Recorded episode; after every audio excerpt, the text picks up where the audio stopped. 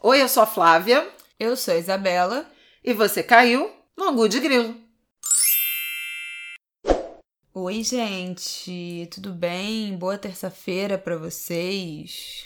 Oi, pessoal, boa terça-feira. A gente está gravando aqui hoje é dia de São Pedro. Eu sou devoto do santo. É o Xangô Velho que me acompanha desde a minha época de Umbanda me ajudou na casa, entrou comigo na casa nova e é festejado aqui em casa todos os anos desde 2008. Esse ano não vai ter festa nesse momento, mas assim que for possível, eu hei de festejar meu São Pedro, meu, meu Xangô Velho, para agradecer, para agradecer todas as graças, toda a presença dele na minha vida. Então, Caô tá, Cabecilê. Né? Bom, no episódio de hoje, nosso episódio 45, Ui, a gente, gente. Quase um ano, hein? Em breve um ano, pois é, setembro, né? Que a gente faz um ano.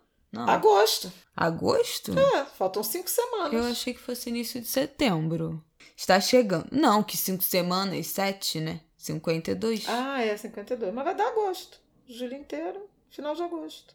Então, ah, tá exatamente, porque era quase aniversário de morte da sua avó. Ah, entendi. Bom, quase um ano de ângulo de grilo. No episódio de hoje, a gente vai falar sobre intelectualidade. O que que é, o que que a gente considera a gente enquanto sociedade, não a gente, eu e minha mãe. O que que a nossa sociedade considera é, como intelectualidade, quais são esses parâmetros, que intelectualidade é essa que precisa ser alcançada, precisa ser perseguida e quais são os outros tipos de intelectualidade, as outras formas, as outras origens, as outras construções de intelectualidade que não são reconhecidas. E por que que essa busca por uma intelectualidade formal, acadêmica, ainda é a principal, ainda é mais reconhecida e faz até com que pessoas mintam seus títulos, como foi o caso na semana passada que veio à tona do escolhido para ser o novo ministro da Educação, Carlos Alberto Decotelli, que foi descoberto que na verdade ele não tinha nenhum nada de pós-doutorado, não tinha doutorado, mestrado está sendo acusado de plágio e os títulos estão todos caindo por terra, como aconteceu em algumas com algumas outras figuras e desse governo federal e de outros governantes nos últimos tempos terem seus títulos mascarados. E por quê? Por que, que é necessário mentir para estar em, certos, em certas posições? Por que, que essa intelectualidade acadêmica ainda é a mais valorizada? Agora, olha só, deixa eu falar uma coisa aqui que é engraçado. A exame, a propósito dessa história do ministro, que daqui a pouco a gente detalha uh, um pouco mais, ela está citando um estudo de uma empresa chamada DNA Outplacement, que é uma empresa de recrutamento, com base em 6 mil documentos, 6 mil currículos. 75% dos currículos enviados às empresas em 2018 no Brasil tinham informações falsas. O mais comum é inflar o salário anterior ao atual. As pessoas mentem dizendo que ganhavam mais. Não julgo. Outro 41% mente dizendo que tem inglês fluente. Isso também é um clássico, né? Mas já tem observações a fazer, continua. E, por fim, 12% aumentam o grau de escolaridade e 10% adicionam cursos falsos ao documento. Então, é uma prática muito comum no Brasil mentirem sobre currículo. Eu tenho uma observação adicional que vou fazer aqui. Hoje eu não quero falar muito. Hum. Bom, mas eu tenho. Vamos lá. Eu tenho uma observação adicional que é o seguinte: homens mentem mais que mulheres nesse, nesse aspecto. Inclusive, tem pesquisas mostrando isso: que homens é, se habilitam a vagas com exigência de, de formação e de experiência maior do que eles têm, porque tem uma autoestima uhum. sem tamanho, e mulheres não. Tinha um dado um tempo atrás, que eu vou tentar me lembrar de cor, mas é dessa ordem de grandeza. Mulheres só apresentam, eh, se candidatam a determinadas vagas no mercado de trabalho se elas atendem pelo menos 70% das exigências estabelecidas, das qualificações, das atribuições, dos atributos. Homens com 30, 35% se habilita. É tipo então... assim, você reside na cidade tal, tem um e-mail, um telefone de contato, tô mandando pra vaga. Não, não. É que isso, gente? 30%? Tá brincando comigo. Então diziam isso, que as mulheres têm muito pudor. E aí a gente vai cair numa, numa, numa história que a Isabela gosta muito de falar, que é a tal da síndrome do impostor. Você Ai, gosta de falar disso? Assim? Pá, Não, é porque passou. você gosta de falar desse tema. Você já escreveu? É verdade, já escrevi. Tem um texto até meu no Instagram sobre síndrome do impostor, que é essa sensação de que a gente é uma farsa, que a gente está enganando as pessoas o tempo todo com o nosso, nosso conhecimento, que a gente não é tão inteligente assim, não é tão capacitado assim, que qualquer momento alguém vai descobrir que na verdade a gente é muito menos do que parece. E isso acompanha mulheres o tempo todo, né? Porque já, já são naturalmente descredibilizadas, vistas como é, intelectualmente inferiores e, óbvio, principalmente mulheres negras. Exatamente. Não são merecedoras de seus títulos, de seus reconhecimentos, enfim.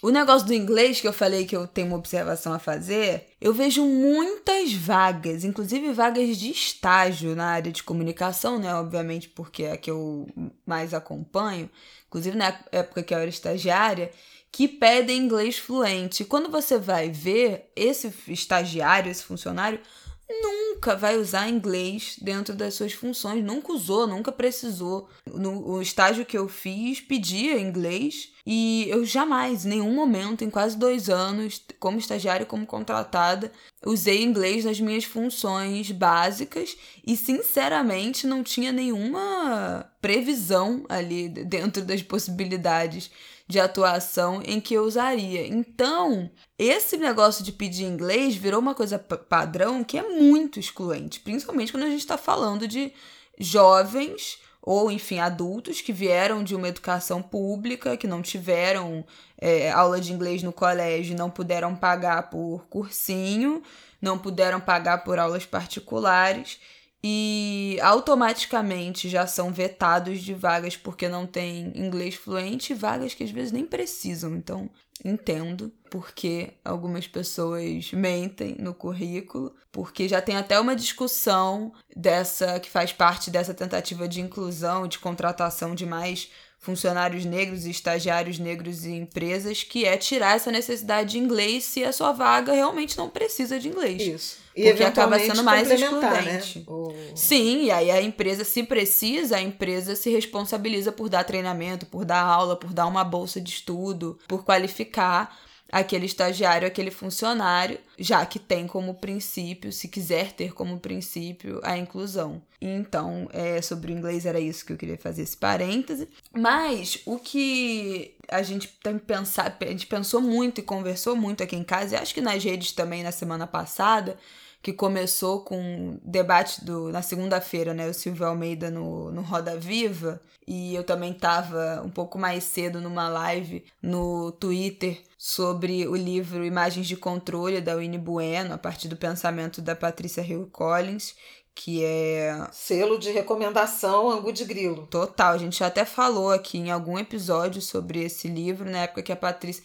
Provavelmente algum episódio de quando, meu Deus? Do fi... Outubro, talvez, do ano passado, que foi quando a Patrícia veio no, no Brasil teve no Isso. Rio. E... Mas eu acho que eu falei também em algum episódio sobre a Winnie, mesmo que eu fiz um lançamento Sim, com ela a gente falou já. no início desse ano. Isso semana passada ainda teve, no fim de semana, né, os debates. Qual foi o nome do evento? Jornadas Antirracistas da Companhia das Letras. Foram três dias né, de, de eventos. E o sábado foi de gala.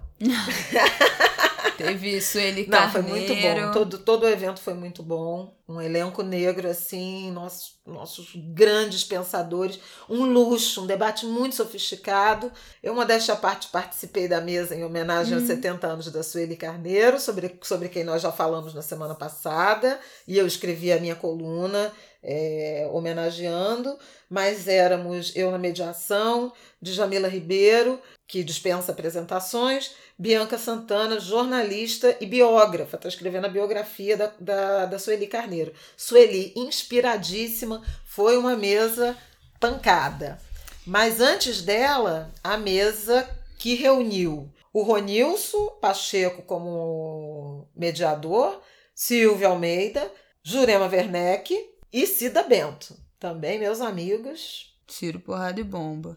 Mas. E aí também. E, e semana passada tiveram os 70 anos da Sueli, que a gente até comentou aqui. Então foram muitos debates sobre intelectualidade e também sobre intelectualidade negra, né? Porque essas pessoas pesquisam e debatem e atuam em áreas que não que, que obviamente são permeadas pela negritude, mas são muito mais do que do que isso.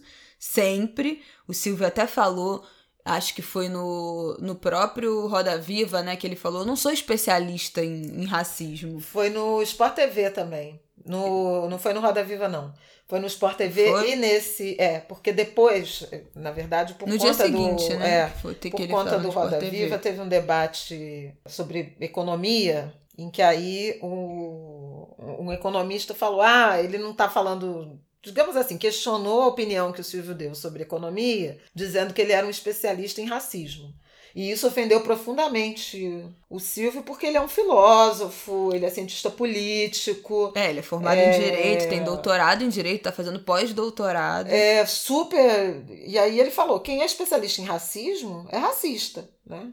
Eu não sou. Eu tento entender a sociedade brasileira, pensar nas instituições, no direito, no marco legal, em tudo, tudo enfim, né? O que ele pensa. E aí a gente teve esses exemplos e grandes debates de intelectuais negros, junto com semana passada, o esse novo ministro da Educação, que já está em xeque, é provável que quando você esteja ouvindo, talvez ele já tenha até sido demitido, que é já o que está sendo noticiado que uma possível demissão dele já está é, sendo. A posse já foi adiada. É, a posse já foi adiada, mas que já estão pensando em, em demiti-lo antes da posse e colocar outra pessoa por causa dessas descobertas aí do doutorado que do pós-doutorado que não teve, do doutorado que a tese dele foi reprovada, do mestrado acusado de plágio, enfim. E aí eu acho que isso suscitou alguns debates nas redes e alguns pensamentos meus e nossos sobre o que que é essa essa intelectualidade, o que que é esse sei lá, acho que é até um fetiche que a nossa sociedade tem nesses títulos acadêmicos como o único saber possível, a única intelectualidade possível e a, todos os outros tipos de inteligências e aprendizados e conteúdos são secundarizados, são colocados em outro nível, outro nível de importância, né? E aí eu penso muito quando penso nisso, assim, sobre as contribuições que eu, que eu tive na, na faculdade, meu processo ali, o meu, os meus quatro anos e meio de UFRJ, que eu aprendi muito muito mais. E, as, e, e, tudo que eu aprendi fora de sala de, sala de aula, com os meus colegas, em palestra, em roda de conversa, conversando com amigos que eu fiz na faculdade que vinham de cidades, estados, realidades completamente diferentes das minhas, foi muito mais enriquecedor para o pensamento crítico que eu tenho hoje e para eu mergulhar nas pautas que me interessam e para o trabalho que eu exerço hoje de democratização de informação, de pensamento, de teoria, de levar, explicar o que eu puder para quem me acompanha. Isso tudo tem muito mais impacto, todos esses saberes não acadêmicos e não oficiais e não formais do que de fato que eu aprendi em sala de aula na faculdade. E eu, inclusive, costumo dizer que eu acho que a faculdade é importante muito mais pelo que você aprende fora da sala do que pelo que você aprende dentro da sala. Especialmente se você quer ter visões de sociedade que fujam do eurocêntrico, né? Porque, enfim, ainda é muito difícil que os cursos e as aulas incluam formalmente outras visões de mundo, outras bibliografias, escritores, intelectuais, filósofos, sociólogos negros, ainda tudo é uma visão muito branca e muito eurocêntrica que não me interessa, zero me interessava e continua não me interessando. Mas, e aí quando eu penso nisso, eu também penso em, nas nossas mulheres negras mais velhas, minha avó, minhas avós, assim, o que que tanto dessas mulheres me ensinaram com as próprias vidas, com as próprias escolhas, com que elas, com, com que a minha avó me fala até hoje, com a, com a vida da minha, da minha avó materna que já faleceu. O que que eu aprendi sobre, sobre vida, sobre feminismo, sobre resistência que nenhuma aula, nenhuma escola, nenhum curso, nenhum diploma me daria. O que que eu aprendi estudando candomblé e vivendo candomblé que eu não aprenderia em nenhuma sala de aula, né? O que que tudo isso se transformou em mim, nesses saberes que não estão nessa formalidade acadêmica e por que que a gente continua só perseguindo essa formalidade e colocando todo o resto em segundo plano, inclusive os estudos que a gente faz por conta própria, sabe assim, as coisas que você gosta de estudar em casa, que você pega na internet e estuda, também é muito importante. E se isso não vai estar como um marcador no seu currículo, isso vai estar com certeza permeando o seu trabalho e as suas ações. Isso é tão importante quanto. Qual é essa dos dos títulos, né? Eu sei qual é, mas você quer falar qual é? Não, eu, eu acho é, importante, quer dizer, é uma sociedade muito cartorial, né? Muito ancorada nesse, nesse saber, na formação acadêmica, embranquecida, eurocêntrica, você usou a, as palavras corretas, em que é, não se enxerga mérito em uh, outros saberes, né? em outros aprendizados, em outras convivências. E o debate é, sobre diversidade, que eu tanto defendo, tem tudo a ver com isso. Aliás, eu escrevi um tempo atrás, acho que foi no fim do ano passado, meio para o fim do ano passado, a partir de uma experiência que tive numa reunião do, da coalizão empresarial pela equidade racial e de gênero, lá em São Paulo, eram uns grupos né, trabalhando, é, é, dialogando sobre suas experiências de, de inclusão. O que, que me chamou a atenção, e eu fui lá para observar a reunião e fazer uma, uma provocação final. E me chamou muita atenção a forma como os executivos de empresas, enfim, supostamente comprometidas com a diversidade e tudo mais, é, se referiam aos programas de, de inclusão, de equidade, como se fosse um grande ato de generosidade da empresa para as populações excluídas, mulheres, negros, pessoas com deficiências, LGBTs, né? É como se fosse uma grande ação de, de fraternidade. E já faz tempo que o debate sobre diversidade ele virou a página do, do simples da simples construção da justiça social. Era até bom que se ancorasse nisso, seria é, é, interessante e justo, mas não é mais sobre isso, né? Diversidade tem a ver com você incorporar outros saberes, outras vivências. E a partir dali eu, eu fiz a, a provocação nesse encontro empresarial, que eu acho que eles gostaram, que é: eu acho que os senhores e as senhoras pensam muito no que a empresa de vocês pode fazer por esses jovens, por essas mulheres, por essas pessoas negras. Mas, na verdade, o raciocínio é o inverso. Vocês precisam entender o que essas pessoas podem fazer pela empresa, porque vocês não têm a menor ideia do tamanho da vivência, das experiências que essas pessoas trazem. E aí foi um pouco da conversa que eu tive no famoso Em Pauta, né, que depois virou Globo Repórter, dizendo por isso que a diversidade ela não, não é completa se ela só envolve a base das corporações. É preciso você ter diversidade nas instâncias de poder, nas instâncias gerenciais, nos cargos de direção, na vice-presidência, porque ali sim você tem uh, confrontos né, decisivos né, no, no, que diz respeito à, à, gestão, a orientações de gestão, e ali você pode fazer coisas diferentes. Quer dizer, ter um estagiário negro. É, Tá, você tem um estagiário negro, mas isso não significa que a sua empresa ela se encaminhou na direção de mais diversidade, de compreender né, a complexidade da sociedade. Então, vivência é mérito e devia pontuar. O ambiente empresarial é cheio de pessoas absolutamente iguais, a mesma imagem e semelhança. E me parece que o caso do ministro da, da Educação, ele é bem ilustrativo disso. O que, que ele não tem? Um doutorado em precificação de commodities, acho que de soja. Sinceramente, me parece que se ele é um professor, eu não, não conheço em detalhes, agora o, a dissertação de mestrado dele está tá, tá posta em xeque por possível plágio, cópia e tal, e isso realmente é abominável. Mas veja, se ele é, se vende ou aparece, ou tem uma carreira sólida, como um professor, como um, um gestor, como o cara foi dito aí que introduziu cursos de pós-graduação, de MBA, é, executivo, de gestão, etc sabidamente respeitado e capacitado para essa função de gestão que esse governo, vou entrar no mérito da qualidade do governo, da ideologia, de nada disso. Só pensando no seguinte: se ele já comprovou experiência na área, no alvo, no setor em que ele vai atuar, por que, que é relevante o título de doutor em commodities do preço de, preço de soja? Não vai interessar nada no Ministério da, da Educação. Sim.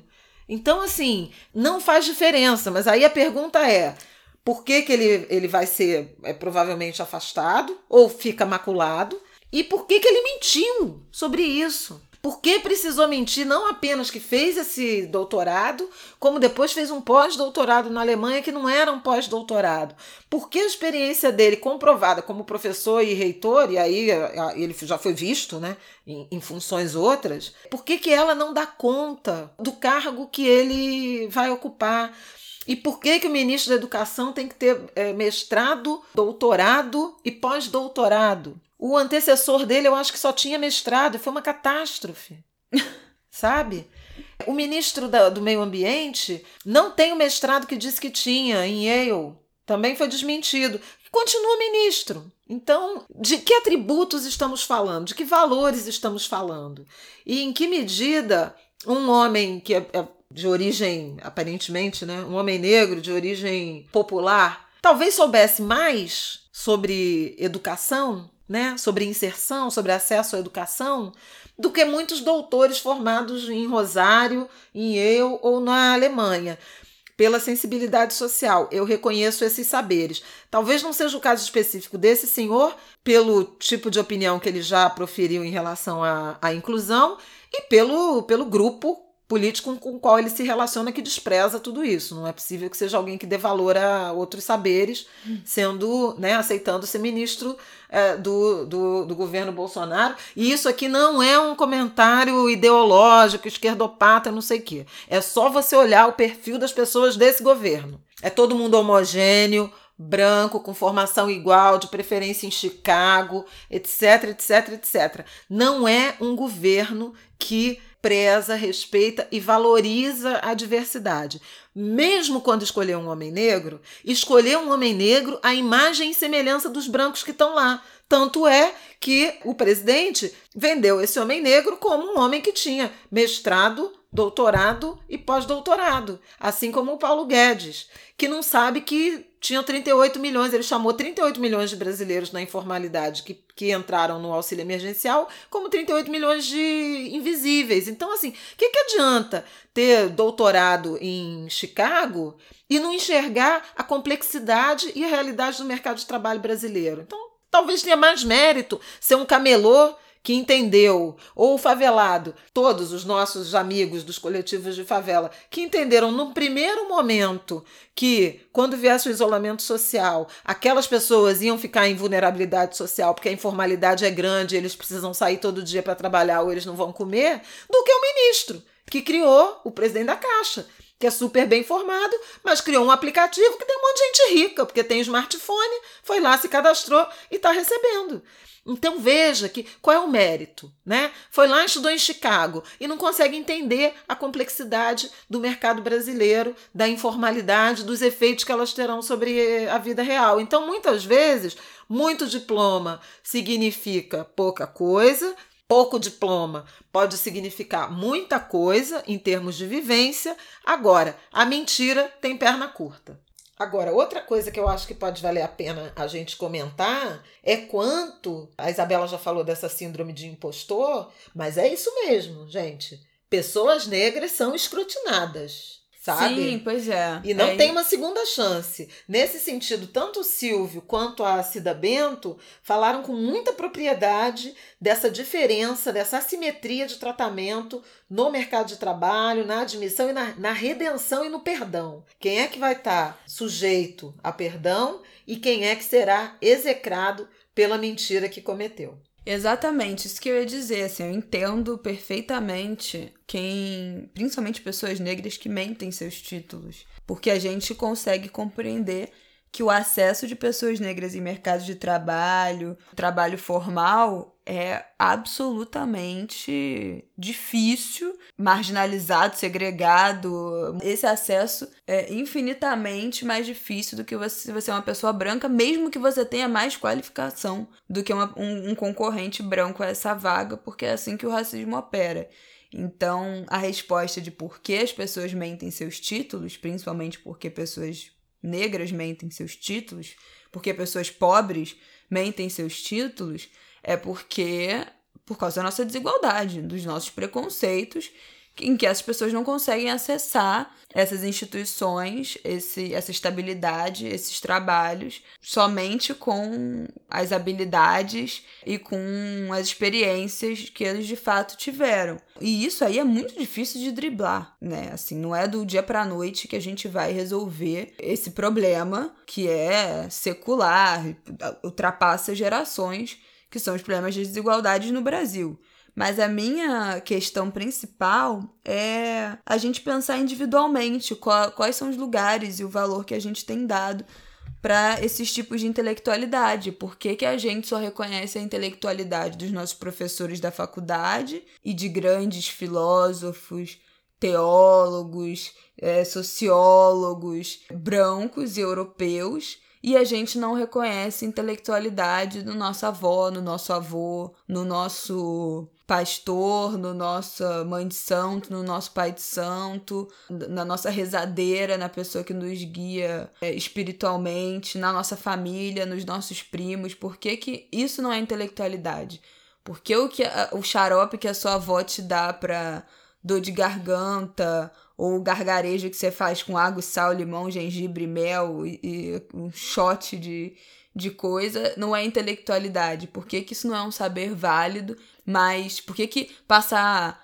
Você aprender a passar babosa, abacate, mel no cabelo não é um saber, não é uma intelectualidade, mas se você comprar na farmácia um shampoo feito de abacate e um condicionador feito de babosa dentro de um laboratório farmacêutico multimilionário, isso é ciência. Isso é ciência, inovação. Eu quero falar do Olavo de Carvalho, que se autodenomina filósofo. E durante muito tempo não foi questionado. Agora que como ele virou, ficou polêmico, a partir das eleições e da, né, da verborragia de baixo calão dele, ele tem sido chamado ideólogo ou, por alguns mais provocadores, de astrólogo. Mas nunca terminou a faculdade. E, no entanto, é o guru né? Desse governo. Quer dizer, por que, que algumas pessoas, alguns indivíduos, e normalmente do sexo masculino, de idade avançada, né?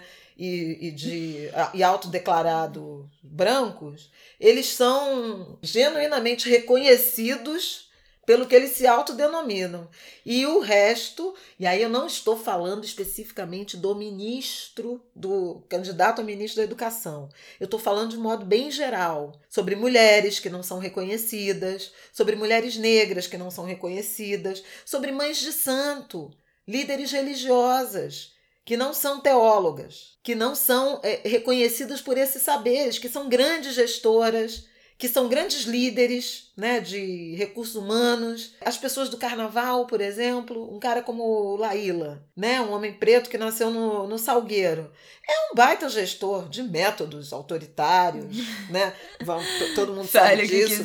Mas é um gestor. Claro. Agora, nunca vai ser considerado um gestor porque não tem o, o diploma, o diploma é, o da papel. Universidade de Administração de não sei onde, do Instituto XYZ. É, e o Olavo de Carvalho continua. Tá sendo questionado, mas ele continua sendo ouvido, ele continua com um secto de seguidores, ele continua vendendo seus cursos, sei lá de quê. Então, assim, ele tá sendo questionado por uma parte. A outra continua cegamente fiel a tudo que ele, que ele diz e que ele propõe. Quer dizer, tem muito machismo, racismo e preconceito de classe no reconhecimento de saberes. Isso é porque ela não queria falar. Hoje eu não vou falar, não. Hoje eu vou falar pouco. Me empolgando. Hoje eu vou falar pouco. Por isso que eu não acredito nesse papo. Mas o meu questionamento é mais individual Porque a sociedade vai ser difícil a gente mudar, a gente sabe, entende porque algumas pessoas mentem esses títulos, mas o que que nós estamos reconhecendo como intelectualidade? Quais são os saberes que a gente tem validado como parte da nossa intelectualidade? Então, é isso. A mistura que faz pro cabelo, o xarope caseiro pra garganta. Quais foram essas formas de sobrevivência que as suas avós tiveram e de resistência há 60 anos atrás para enfrentar as opressões de gênero, de classe, de raça, como é que elas se inseriram no mercado de trabalho, como é que elas lidaram com a pobreza, com a fome, como é que elas lidaram com maridos e pais abusivos, quais foram as estratégias que elas tomaram sem ler um livro de feminismo, sem ler uma teoria, sem ler nenhum conceito, mas que tiveram práticas antissexistas, lutaram contra várias formas de opressão, lutaram contra marginalização, desigualdade sem que existisse nenhum saber teórico além da faculdade da vida. O Raul Santiago, eu até tentei pesquisar uma frase que ele sempre fala, Raul, ativista aqui do Complexo do Alemão, do coletivo Papo Reto, que ele fala: nunca pisei numa faculdade como aluno. Eu fiz a faculdade, eu não lembro se ele fala faculdade da vida, faculdade da favela, ou se a favela é minha faculdade. E hoje em dia, uma das coisas que ele mais faz é estar em faculdade falando sobre esses com os alunos, sobre tudo que a vida ensinou a ele, tudo que a favela como potência ensinou a ele, e hoje ele consegue reverberar nas redes e fazendo esse esforço de implementar e falar desses saberes dentro do, do ambiente acadêmico e sendo convidado a isso. Que bom! E, e tem vários outros ativistas é, comunitários, ativistas ativistas negros de periferia, mulheres mais velhas que estão sendo convidadas e cada vez mais referenciadas como intelectuais. E eu acho que é importante a gente pensar nisso, principalmente quando a gente pensa em intelectualidade negra. E também a, a intelectualidade indígena. Isso, dos Eu ia até. Eu tava até pensando nisso, assim, muito desses produtos que a gente usa de beleza, é, que tem o cupuaçu, babaçu, o óleo de copaíba, o óleo daquilo outro, essas foram descobertas muito, maioria das vezes feitas por populações indígenas,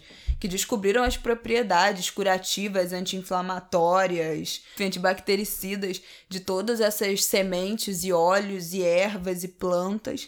E isso foi absolutamente apropriado pelas indústrias e nos é vendido hoje em dia sem, sem essa origem. E tem inclusive denúncia de marcas que, for, que vão, que foram e que vão a comunidades indígenas, pegam essas matérias-primas, extraem esses saberes, aprendem como faz, como extrai, para que que serve e, paten e, cria sua patente, vende e acabou, entendeu? E não quer nem saber e não, não retorna a essa comunidade nenhum tipo de lucro, nenhum tipo de reconhecimento, nenhum tipo de dinheiro, de valor financeiro, de dividendo, de nada. Então, boa parte dos, dos nossos saberes informais, na verdade, eu acho que a gente deveria pensar e olhar para eles com, com olhos de. Esse é um tipo de intelectualidade. É uma intelectualidade que não passa pela academia, é uma intelectualidade que não passa pelos padrões eurocêntricos, é uma intelectualidade brasileira, africana, indígena, afro-indígena, da periferia, da favela, tecnologias sociais, que é um termo que está na moda, que a gente tem falado muito aqui também, mas que são tão importantes quanto todas essas formalidades. A transmissão oral do conhecimento, né? A oralidade é fundamental também pensar nessas formas não escritas de, de, de transmissão de saberes que é muito típica dos povos de África, das comunidades afro-brasileiras e das comunidades indígenas também. Exatamente. Bom, acho que é isso. Você quer acrescentar mais alguma coisa, Flávio? Não, eu quero só deixar a galera mais ou menos atenta a esse movimento do boicote de anúncios que grandes empresas multinacionais estão fazendo em razão é... Starbucks, Coca-Cola. Coca-Cola, Pepsi, a Ford anunciou hoje, em razão aí dessa falta de ênfase, de disposição em coibir os crimes de ódio. Então, me parece. A gente já andou falando sobre isso aqui no Angu de Grilo: é, reputação, o comportamento das marcas e como os consumidores, a opinião pública está atenta, de olho, repudiando e cobrando comportamentos coerentes, éticos, na direção de mais justiça, de inclusão das suas marcas, das empresas com as quais elas se relacionam, e me parece que esse processo ganha força. Semana passada tivemos a demissão sumária da executiva da Avon, que mantinha em cárcere privado, em situação análoga à escravidão, uma idosa de 61 anos, confinada num cômodo que não tinha nem banheiro na casa, uma coisa de uma indignidade, de uma vergonha, uma mulher de 29 anos, filha de uma empresária bem-sucedida também na área. Eu não vou falar nome porque mas veja, Assim que essa história vazou, essa executiva foi desligada, foi demitida. Me parece que essa é uma tendência que veio para ficar. Me parece que não faltavam títulos acadêmicos, o que faltava era humanidade. Portanto, vamos relativizar o que, que a gente se entende e valoriza como saberes. Boa noite, boa sorte. Bom, para finalizar, a Flávia já está se despedindo, porque já vai entrar no ar com alguma outra coisa, porque, meu Deus do céu, né? Free Flávia Oliveira, libertem Flávia Oliveira, folga para Flávia Oliveira. Queria só fechar lembrando que essa semana, na quarta-feira, dia 1 de julho, é a paralisação nacional dos entregadores de aplicativos. A gente falou disso no episódio passado. Se você não ouviu, por favor, ouça. É muito importante que a gente entenda como esses trabalhadores estão sendo precarizados nesse momento de pandemia, como os restaurantes também estão sendo afetados por esses aplicativos com as suas taxas abusivas e como a gente pode ajudar enquanto consumidor. Lá no, no Instagram tem um perfil chamado Treta no Trampo, que está divulgando as concentrações, como é que vai funcionar essa paralisação, como é que a gente, consumidor, pode apoiar e ajudar. Então, arroba treta no trampo. A gente consegue ter essas informações. É só isso que eu queria lembrar. O episódio de hoje está mais curtinho. Tá sendo um desafio, né, gente? Produzir podcast sobre variedades, assuntos variados, noticiários, jornalismo dentro de uma pandemia em que a gente só tem basicamente um assunto, a gente já até falou disso aqui, estamos nos desdobrando, mas os, por isso os episódios tendem a ficar mais curtos, porque a gente não vai ficar falando de coronavírus toda semana. É, falando nisso, dica cultural, né? Quem não, quem não viu, por favor, o fim de semana foi uma coisa escandalosa. Sexta-feira teve a live do Gilberto Gil, de aniversário dele, de 78 anos, uma festa junina, uma coisa maravilhosa. No sábado, Teve a live da Tereza Cristina, a segunda live, Sim. linda, que inclusive ela também, o, o, o, final, foi com músicas de São João e depois com pontos de Xangô, de Umbanda. Lindo, axé para minha irmã Tereza Cristina. E ontem, o para mim, o que foi o, o grande show dessa temporada de Covid, Milton Nascimento, de casa, foi uma coisa espetacular. Então eu recomendo muito. Quem estiver precisando de um pouco de afeto, de esperança no Brasil, de fé na vida, por favor, revejam esses três, essas três apresentações de gala dos nossos artistas. Não por acaso três artistas negros, maravilhosos, potências da cultura, diferentes gerações, potências da cultura brasileira. Quem tiver afim de treta, né, de polêmica, de pensamento sofisticado, complexo, assistam às mesas que a gente já mencionou aqui das jornadas antirracistas, tá tudo disponível no, no YouTube. E daqui a pouco a gente volta. Bom, vou aproveitar a agenda cultural e me divulgar, né? Porque se você estiver ouvindo esse podcast no dia 30, na própria terça-feira, o dia que ele sai, quero te convidar para hoje, terça-feira, às 8 horas da noite. Eu estarei mediando um debate, um papo entre Lázaro Ramos e Ana Maria Gonçalves, autora de Um Defeito de Cor. Eu não tenho nem roupa para isso né? Essa mesa é a mesa de abertura do Festival de Finos Filmes, um festival que está sendo organizado pelo Museu da Imagem e do Som de São Paulo. O título, né, da mesa é Resgatar o Passado, Construir o Futuro. A gente vai debater e puxar esses raciocínios a partir de dois curtas. O curta Sem Asas, da Renata Martins, e o curta A Morte Branca do Feiticeiro Negro, de Rodrigo Ribeiro. Eles estão disponíveis no site, os curtas, né? Estão disponíveis no site do SP Cine Play. Então, se você quiser assistir antes do debate, corre. Mas a gente, a ideia é falar sobre a importância da gente resgatar o passado, a ancestralidade, compreender, dar outros protagonismos a esse passado e como isso reverbera na nossa construção de futuro. Na construção, nas nossas percepções de futuro, nos nossos planos, legado, enfim. Acho que vai ser incrível, uma honra. Espero vocês lá vai ser no canal do YouTube do Museu da Imagem e do Som de São Paulo, do MIS. Lá no meu Instagram, nos stories, tem o link certinho, tá bom? É isso, gente. Um beijo. Até semana que vem.